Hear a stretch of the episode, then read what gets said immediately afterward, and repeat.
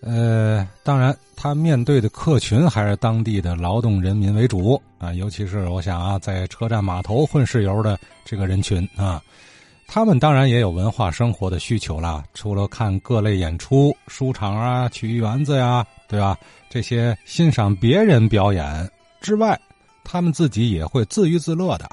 哎，王文慧老先生又想到了这点地儿啊，有个京剧票房。这还不是咱们常说的这个姚银国剧社啊，不是，我听的是另外一处。这个欣赏的还有一个呢，叫国庄子经济社。这经济社靠近哪儿呢？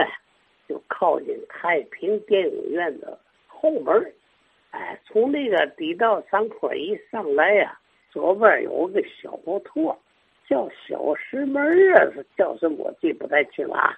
就太平电影院的后门啊，有一六室门脸房，这个门脸房啊，租价很便宜，有两间房啊，成为国庄经济社。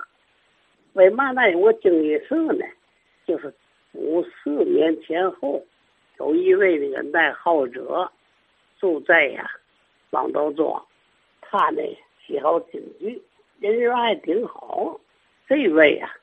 叫王金生，金人的金是学生的生。五四年前后呢，因为那个人们都有工作了，进工厂以后他就用不着这个，每天就犯愁明天干嘛哇，千万挣钱的，他都有了时间了。他这个唱京剧的，他就凑在一块儿了，立了那么两间门脸儿作为票房。这个王大哥的。也不容易啊！组织起来以后呢，他有花销啊，人家门脸得交房租啊，点灯得得交电钱呢，他怎么办呢？这十几位啊，每月得交钱，有交一块的，有交两块的，凑了钱给王先生、王大哥，大伙儿呢有点戏称，就称他团长。来人有办事啊办的。哎，找我们团长嘛，咋办，他呢也对你乐，哎，完事他就，每月给列个清单，挣多钱，是交房钱多钱，交电钱多钱，然后剩下的钱呢，买点茶叶沫，买点水，大伙喝。这屋里呢，呃，有一张八仙桌子，大伙凑的啊，谁家有点富裕，个椅子拿。家付一个八仙桌拿来了，再再给再添个凳子。为嘛我知道呢？因为这个王金生啊，是跟我同事，他是我们厂的呀上站的提货员，专门跑车站提货。他这个工作呢，有个方便条件，离开厂子上站了，也也可以联系呃回到单位。哎，还可以打个电话啊，联系联系。哎，说他都啊，穿这个头，他本身有爱好京剧，他本身唱的是唱老旦的，他这帮人呢，要唱老生的，要唱黑头的，有的是文武场的。哎，每人下了班吃完了饭，溜溜达达就凑那儿去了，一说一笑，还罗曼。这走路的一听见呢，也上那也挺便宜吧。有的时候呢，他们联系这朋友吧，会唱戏的，请来个一位，请来个两位，然后在这唱唱两段，挺火爆。一说话呢，到了文革时期，他们老哥就也害怕了，赶紧把那文武场那家伙呀、丝线啊，谁带来的？赶紧拿回家了，赶紧藏起来，也不敢不敢唱了。可是不敢唱了，这晚上没事这老几位还在那儿做闲聊啊。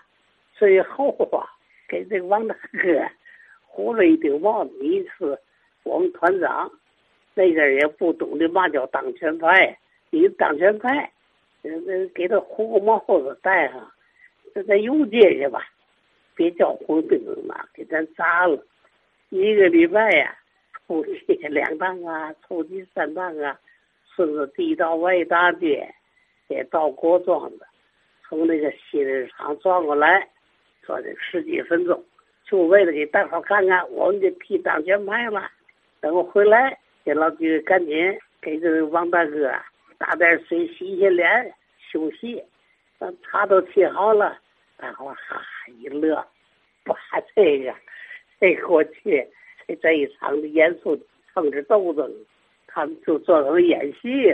哎，后来一提起来，我们见了这个这个王大哥，都问的怎么样？今天溜一圈，哈嘿，哈哈一路。今天欣赏这段就说到这儿，哪还不对？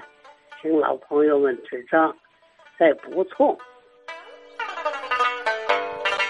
好啊，呃，王文慧老先生，呃，刚说这个郭庄的这有京剧票房啊，这要算上之前说是应该是沈庄子吧，有一个姚银，呃，姚银国剧社，这加一块这两两处票房了啊。你看这个传统文化娱乐活动啊，在这边挺兴盛。这个东西它无关经济能力是吧？富有富玩，穷有穷乐啊。虽然和租界地啊、老城里那大宅门玩票啊一掷千金这不一样啊，但是从艺术中获得快乐这是一样的。而且这样的氛围呢，也会对很多人产生一些影响。比方说地道外就出了不少文艺明星嘛。哎，你首当其冲让我一下想到就是郭振清郭先生哈。